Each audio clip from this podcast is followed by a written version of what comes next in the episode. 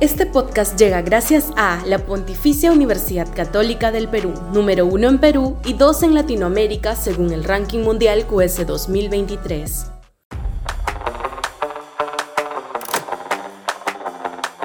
Se necesita un gobierno maníaco. Sudaca, Perú. Buen periodismo. El gobierno parece adormilado. La inacción mostrada para resolver el problema de Puno parece haberla trasladado a otros ámbitos del quehacer gubernativo, como es el caso de las acciones contra los desastres. Dicha inacción no se resuelve con fotos paseando entre el barro. Si se pudiera extrapolar términos clínicos, lo que se requiere es un gobierno maníaco, no uno depresivo. El Perú es un país lleno de contrastes y desafíos, donde conviven una rica historia y cultura con una realidad social y económica compleja. Para enfrentar estos desafíos es necesario un gobierno hiperactivo que no se detenga ante las adversidades y trabaje incansablemente por el bienestar de su pueblo.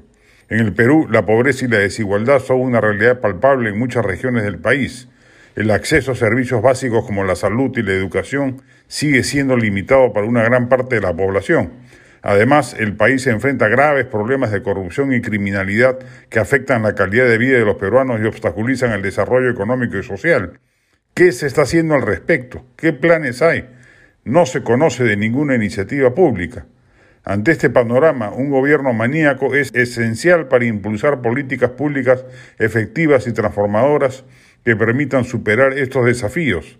Un gobierno que no se detenga ante las críticas o las adversidades, que esté dispuesto a innovar y a probar nuevas estrategias para mejorar la calidad de vida de sus ciudadanos. Un gobierno hiperactivo también es necesario para aprovechar al máximo el potencial económico del país. El Perú es un país rico en recursos naturales y cuenta con una posición geográfica privilegiada que le permite ser un importante hub comercial en la región. Sin embargo, para aprovechar estas oportunidades, se requiere un gobierno que trabaje incansablemente en mejorar la infraestructura y promover la inversión, generando empleo y mejorando la calidad de vida de los peruanos. Por lo pronto, resolviendo de una vez por todas el complot antiminero que paraliza importantes inversiones en el país. Solo así podremos superar los retos que enfrentamos como país y construir un futuro más próspero y justo para todos. Es de tal envergadura la cantidad y profundidad de los problemas que nos atenazan que la única manera de romper el nudo gordiano pasa por echar a andar un gobierno 24 por 7 con una agenda de reformas, con ministros comprometidos al 100%, con arrojo político sin rendirse ante el primer contraste. Si la medianía impregna el régimen de Boluarte, ni siquiera la protección del Congreso o el apoyo de las Fuerzas Armadas y los principales medios de comunicación la va a salvar del pertinaz descalabro.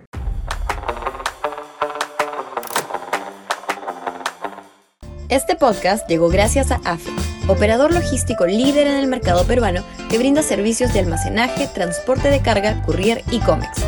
Los puedes ubicar en www.afe.pe.